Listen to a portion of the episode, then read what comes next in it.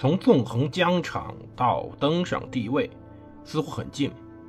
从绝世名将到万世垂范，又实则太远。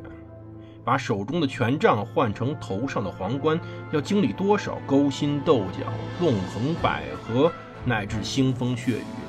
请收听蒙头读书的《拿破仑传》。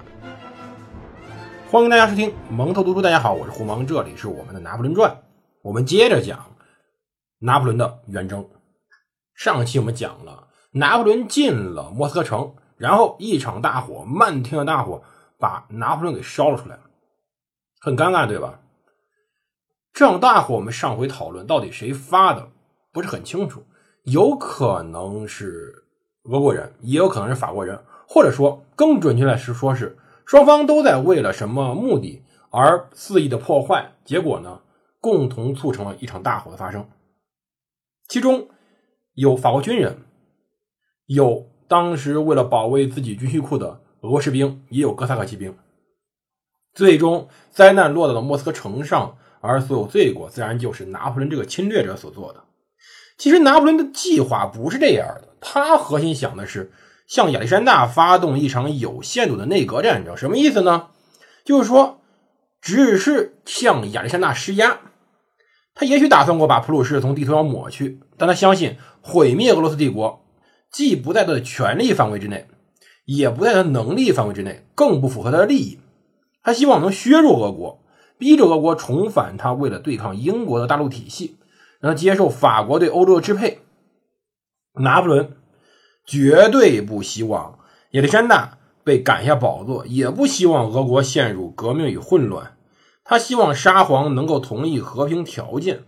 并且把这个条件通过他的权力施加给俄国社会。一定程度上，由于这个原因。他在一八一二年战局中强调了对于亚历山大个人的尊重，清楚的说明了真正发动战争的是英国和他在彼得堡精英中的傀儡。所以说，我们看明白一个事儿：从拿破仑的战争艺术上，我们可以真正的理解当时英法联军对于中国的战争的艺术，其实也是这样，攫取利益，没兴趣推翻你。当时亚历山大和顾问们对拿破仑的目的和战术有充分的理解，所以说呢，他们把整个战争逼入了拿破仑最不希望的那种，就是一场西班牙式的殊死民族战争。俄国皇帝以拒绝任何谈判的形式，并以怀有爱国主义、宗教虔诚和排外主义情感的呼吁，动员了整个俄国社会之战争。这种战争。是对于拿破仑无法接受的，他也没有办法胜利。当时，彼得·崔科维奇在1812年4月份提交的备忘录说道：“俄国的关键实力必须包括君主的坚决、君主治下人民对他的忠诚，和在西班牙一样，人民必须被武装起来，激发出战斗的热情。为此，可以借助神职人员力量。要知道，神职人员对于拿破仑也没什么好感。”首先，先说明一点俄国是个东正教国家，法国是个天主教国家。虽然说这个宗教东西在很多时候真的只是张窗户纸，大家用用就扔了，捅破就捅破了，但是在很多程度下，它也是要影响整个民心士气的。比如说，库佐夫就下令把斯莫棱斯克转移来的著名斯莫棱斯克圣母像运到了军队战线前方。这种被各种宗教和军事盛况环绕着的库佐夫。位于当时军队仪式的中央，他让牧首和修道院长们带上从希腊人那里继承来的灿烂雄伟的标志。他们在他面前走过，带着崇宗教的崇拜象征，用一种普通士兵用一种普通民众可以理解的词语，向士兵们实施压力、实施鼓舞、实施动力。所以说，那些士兵、那些民众在看到斯莫棱斯克和许多其他俄国城镇被烧毁后，尤其是教堂被毁后，他们不需要，再也不需要亚历山大，不需要库图佐夫来过多的词语来呼吁他们保卫祖国和保卫信仰到最后一刻。当时法军是世俗的，他保留了很多18世纪90年代当时共和国时期的做法，所以他们对于当时的宗教不太关注。没有提到宗教和爱国主义，所以更多的是一种荣誉，在莫斯科城下会战的荣誉。这就是宗教当时起到一个隐形的作用，当然它不是关键的，但是它确实是会导致当时俄国人在某些情况下可以对法国实施无情的压迫，至少在气势上就压迫住了法国。当时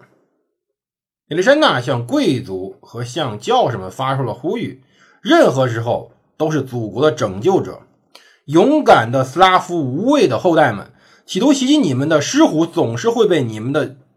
武器击碎獠牙。让每个都团结起来，心中有十字，手中有武器，人民的任何力量都无法击败你们。要知道，爱国的群众是抵抗拿破仑入侵的关键。这一信条后来在苏维埃时期，在苏联时期被更大的扩张了。所以，整个的。俄国被完全动员，但是农民没有被允许加入志愿兵，尤其不被允许加入民兵，因为当时民兵仅仅属于私人农奴，不包括国有农民，而农奴去服役完全取决于地主。总体而言，民兵中服役没有在正规军中那么可怕，因为皇帝允许在战后就解散民兵。这个诺言会被反复的提及，因为他其实并不关心这些农奴的命运，更关心那些贵族对他的支持。要知道，这种游击战争、这种全民战争、这种老百姓都开始参与的人民战争，使得拿破仑非常尴尬。当时，一八一二年有大量的人去参与对于拿破仑交通线的骚扰，是真正的游击作战。这些游击队的核心呢，一般是从俄军主力部队抽调的正规轻骑兵中队，而正规轻骑兵中队周围是成群的哥萨克团，一些武装平民也会加入这些分遣队。平民起到更多作用，是在当地担任向导和提供法军行踪分布的相关情报。游击队的袭击甚至在拿破仑越过斯莫棱斯克之前就展开了，这种袭击最后持续到1813到1814年。最重要的是，在战略层面而言，最主要的游击队袭击实际上发生于1813年初，也随后。西指挥者最著名的是亚历山大·切尔内绍夫，深入到普鲁士境内，将普鲁士带入俄罗斯阵营中，扮演了非常重要的角色。而另外一方面，在拿破仑前进路线附近的省份的那些农民，在法军占领莫斯科后，要知道很多。军队缺乏补养，他因为已经来了八十二天了，他缺乏足够的补给，因此要去征集食物和粮草供应，尤其后面的对于马匹的草料更为重要。而这些征集队在沿岸的人民中被淹没了，遭遇了严重的抵抗。如果拿破仑试图在莫斯科过冬的话，那么军队可能再也没有马匹能用了，从而在一八一三年战局开始前就无法动弹。这些农民很多并不是纯粹的自发，当地的贵族和行政官员的家乡自卫军对于拿破仑的袭击和劫掠非常非常重要。当然，也有农民自发的行为。其实最主要的不是说这些农民做了什么或者没做什么，最主要的是这些农民做的事情是给予当时拿破仑的士气以极大打击。当然，另外一方面。他也有了当时俄国精英对潜在农民暴动的担忧，不过当然这种暴动最后是没有发生的，因为当时战后俄国的军力到达一个辉煌的顶点，因此在这种军力的压力下，没有发生这种非常非常严重的农民暴动。当然，另外一方面是对于政府而言，农民的忠诚实际上是和城镇的秩序问题紧密相连的。如果城镇稳定，足够城镇人口，比如说莫斯科，深深扎根在当地的人人民是不敢在城镇稳定的情况下去进行暴动，因为很多农民他们本身也是工人，会在农闲时候到城镇里做工，保持着稳定的农村和城市之间的联系。这种联系实际上只有在无政府状态下，才会导致农民为了自己的生计或者为了一些其他情况铤而走险。正常情况下，政府对于亚历山大来说是不用担心这些农民的忠诚的。这种暴动并不是未来有可能发生的事情。而根据当时俄国社会的政府形势，另外一方面，在此时，亚历山大是可以要求贵族来支持的，因为当时俄国贵族掌握了俄国国家所需要的一切的东西，而且经常还没有钱购买，比如说食物、草料、马匹、人员。贵族呢，也会为民兵和急剧扩张军队提供绝大多数的军官，即使在。和平时期，皇权也要依靠贵族来帮他统治俄国，这是俄国的现实状况。在一八一二年到一八一四年，他们要经手十倍于普通年份的应征士兵，贵族们还要自愿承担新的任务，比如说食物、草料、装备的运输，比如说成千上万的马匹。而很多时候，内卫部队极度劳累军官也需要贵族志愿者帮忙分担着把人送到军队里。紧急情况下，皇权确实有权要求贵族提供帮助。在一百年前，比萨利时期，只要健康状况允许，男性贵族就必须作为军官服役。在随后叶卡捷琳娜二世时期，确认了贵族免于强制为国的服役的自由，但是他向贵族发的特许状中表示紧急时期除外，其中写过，不论古代、当今还是未来。贵族的头衔和地位都是通过向帝国和君主提供有益的服务与劳动获得的。又由于英俄国贵族的存在取决于祖国和君主的安危，源于上述理由，不管在什么时候，只要俄国专制政府需要要求贵族出于公共利益为之效劳，每个贵族都注定在专制政权发出第一次号召后，不遗余力、不顾性命的为国效力。这就是当时叶卡捷琳娜。当时说的紧急状况，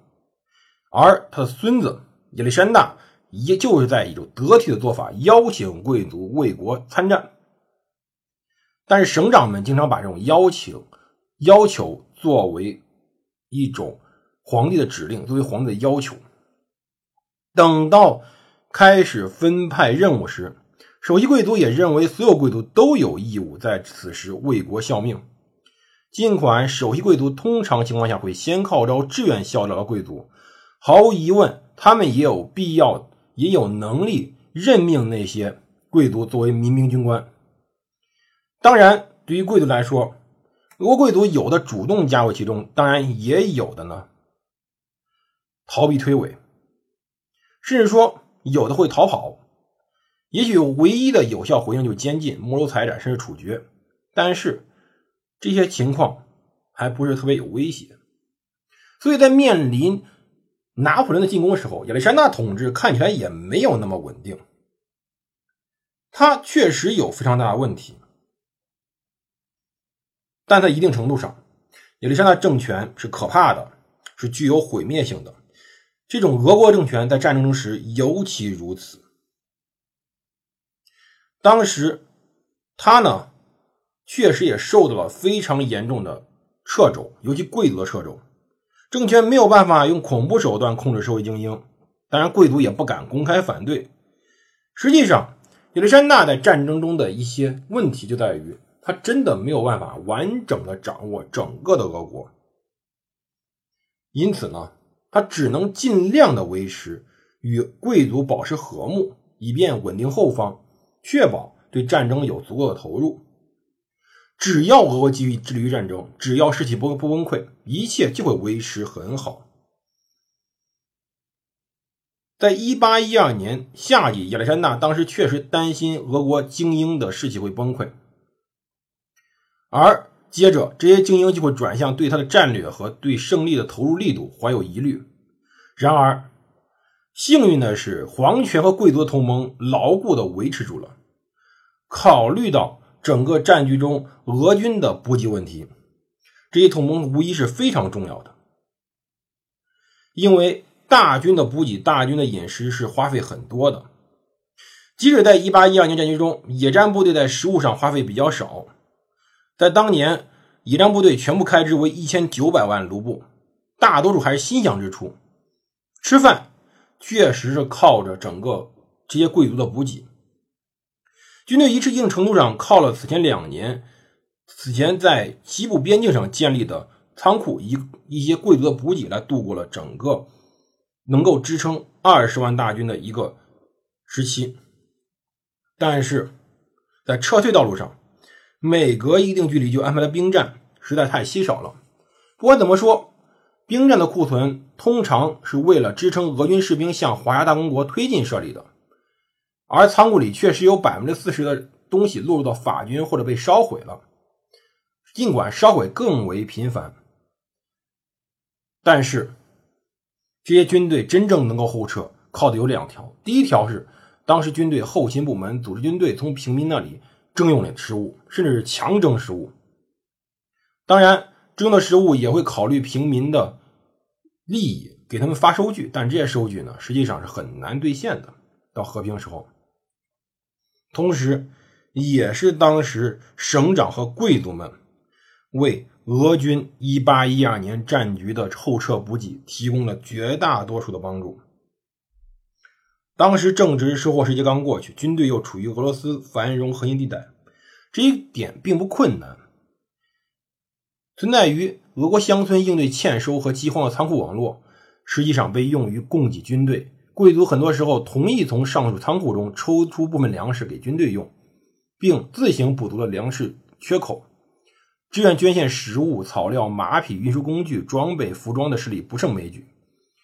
可以说，俄罗斯能够撑到今天。罗斯能够撑到一八一二年底，靠的就是这些贵族真正的帮助亚历山大维持住了战争。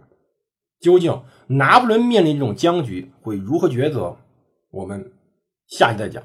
这里蒙头读书，我是胡蒙，别忘了我们新节目开了，有兴趣前去点击转发打赏，谢谢各位支持，我们明天见。